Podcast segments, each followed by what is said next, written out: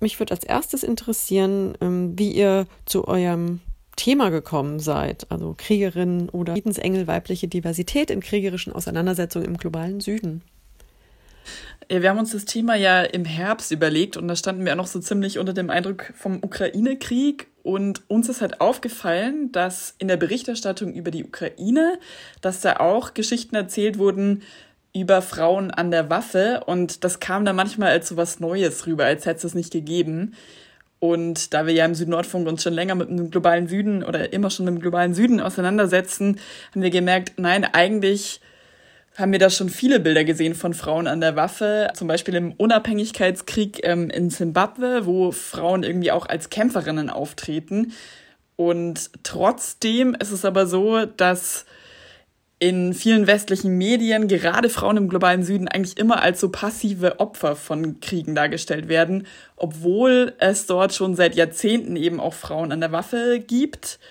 Und deswegen haben wir gesagt, schauen wir uns mal ganz genau verschiedene Kontexte an im globalen Süden und suchen uns starke Protagonistinnen, an denen wir eben genau das zeigen können. Also dass die Rolle von Frauen also viel ambivalenter ist und dass es eben nicht nur Opfer gibt und auch nicht irgendwie nur Frauen als Friedensengel, die irgendwie ähm, sich für den Frieden in ihren Communities äh, einsetzen, sondern eben auch Kriegerinnen und auch ganz viel dazwischen. Also du hast jetzt gerade schon so ein paar Stereotype angesprochen, um die geht es natürlich auch. Ähm, aber ja, wie, wie seid ihr dann zu euren allgemeinen Fragestellungen gekommen und, und wie lauten die?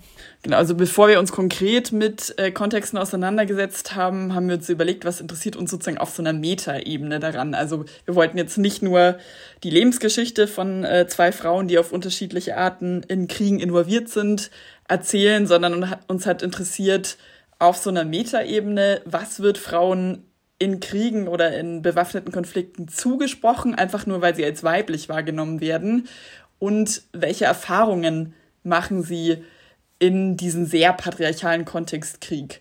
Und genau, vor allem ging es uns aber jetzt darum, uns Zeit für Ambivalenz zu geben. Also nicht nur zu erzählen, hier ist eine Kriegerin, hier ist eine Friedensaktivistin und die, äh, genau, das ist sozusagen deren einzige Rolle, sondern hinzuschauen, was ist da eigentlich so zwischen diesen beiden Polen. Und ähm, ja, welche, welche Ambivalenzen habt ihr dann so konkret entdeckt?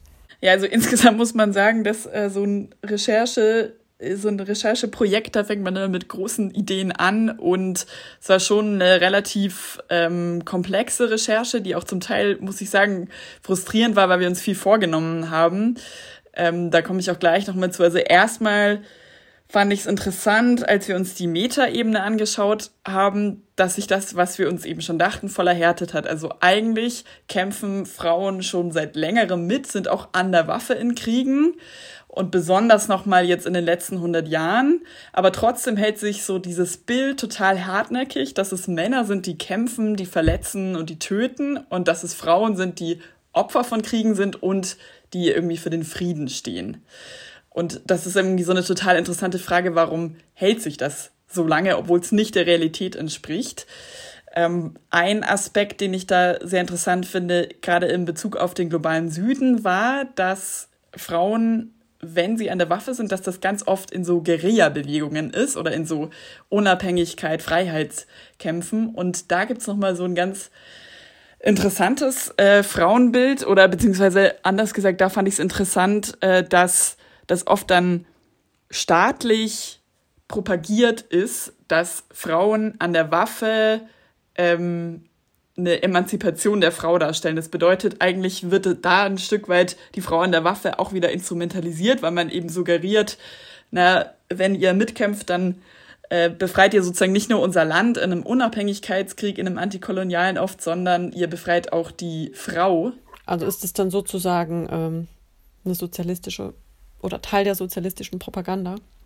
Ja, genau, also kann man so sagen. Also das fand ich eben interessant, dass ähm, es eben auch dort, was vielleicht erstmal progressiv wirkt, eigentlich auch so eine Instrumentalisierung ist und keine, aus meiner Sicht, Emanzipation, die aus einer Frauenbewegung kommt. Diese Stereotype, Frauen friedlich, Männer kämpferisch, kriegerisch, passt ja auch wunderbar in die, also im, im Westen oder im globalen Norden, in die zweite feministische Bewegung, ne? Also dass Frauen sozusagen die besseren Menschen sind. Also es hat, hat da ja auch sehr, sehr gut ins Konzept gepasst. Und vielleicht hat man sich auch deswegen ungern damit beschäftigt, mit Frauen im bewaffneten Kampf. Aha, das ist, ja, das ist eine interessante, interessante Hypothese, ja. Also ich finde es insgesamt, ich fand es insgesamt interessant zu sehen, wie sehr ähm, diese Überlegungen dann oder wie sehr so diese Erfahrungen vielleicht auch aus diesen antikolonialen Unabhängigkeitskriegen, wie sehr das wieder in der Schublade verschwunden ist. Also das war mich, ich bin irgendwie 94 geboren und habe sozusagen in meiner Lebenszeit diese Kriege nicht mehr mitbekommen. Und für mich waren das total neue Bilder, obwohl die eigentlich überhaupt nicht neu sind, eine Frau an der Waffe. Der globale Süden ist ja verdammt groß und weit. Ähm, wo konkret habt ihr denn jetzt geguckt oder wo habt ihr den Fokus gesetzt? Es gibt da total viele äh, Beispiele. Ich glaube, am bekanntesten sind vielleicht auch die aus äh, Südamerika, also so Guerillas in Kolumbien zum Beispiel. Wir haben uns jetzt in dem Stipendium eher auf afrikanische Staaten konzentriert und haben so angefangen zu schauen, was wir so finden in Mali, Äthiopien und dem Sudan. Mali haben wir dann so aus, einfach aus, weil wir da nicht weiterkamen, rausgeschmissen und haben weiter recherchiert in, oder nicht in Äthiopien, aber zu Äthiopien und zum Sudan. Ich war jetzt vor allem mit dem Sudan äh, beschäftigt. Da hatten wir eigentlich einen ähm, sehr vielversprechenden Kontakt zu einer Friedensaktivistin und zu einer Frau, die ähm, früher in einer Miliz gekämpft hat, mit dabei war ähm, und äh, die jetzt aber sozusagen die Waffen niedergelegt hat, wie man so sagt, und sich politisch engagiert. Aber genau, das war dann alles sehr schwierig, weil dann eben Mitte April der Krieg ausgebrochen ist im Sudan. Inwiefern hat dieser Kriegsausbruch dann nochmal eure Recherche und eure auch Zusammenarbeit mit den Protagonistinnen beeinflusst? Ja, also um ehrlich zu sein, hätten wir, gab es so einen Punkt, wo ich dachte, boah, wir, wir schmeißen hin. Das war eh schon eine schwierige Recherche, einfach an diese Kontakte zu kommen. Und dann ist dieser furchtbare Krieg ausgebrochen. Also es war so, dass wir mit der, äh, mit Iman, mit der Friedensaktivistin, ist der Kontakt war erstmal weg, ist zusammengebrochen und dann haben wir jetzt vor, ich glaube vor einer Woche oder so, haben wir äh, dann zum Glück wieder von ihr gehört und uns total gefreut, weil sie es geschafft hat, äh, nach Kanada zu flüchten.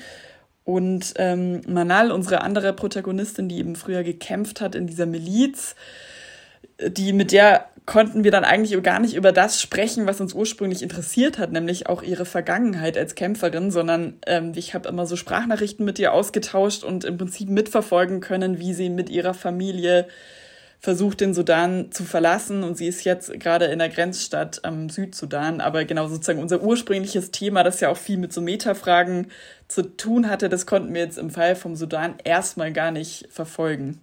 Und habt ihr das noch vor, dann ähm, fortzuführen, wenn sie hoffentlich bald in Sicherheit ist?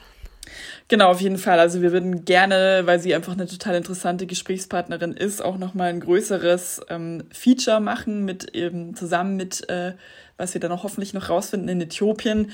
Und wir haben jetzt aber erstmal, weil es eben gerade aktuell ist, einen Artikel geschrieben, beziehungsweise zwei Artikel geschrieben über äh, den Sudan, über den Krieg im Sudan und eben über diese Frage, was insgesamt die Frauenbewegung und ähm, das Nichtbeachten der Frauenbewegung eigentlich mit diesem Kriegsausbruch zu tun hat. Weil das eben auch was war, was sozusagen in unseren Interviews, die wir bisher geführt haben, unsere Gesprächspartnerinnen gesagt haben.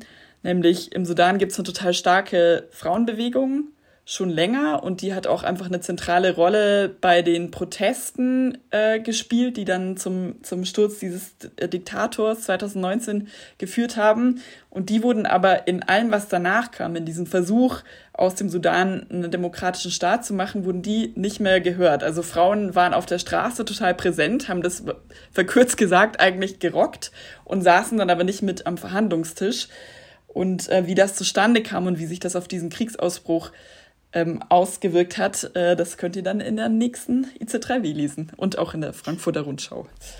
Da sind wir sehr gespannt und hoffentlich gibt es dann auch bald ein Radio-Feature in einem in einer größeren deutschen Sendeanstalt. das hoffe ich auch. Genau, genug Material hätten wir auf jeden Fall.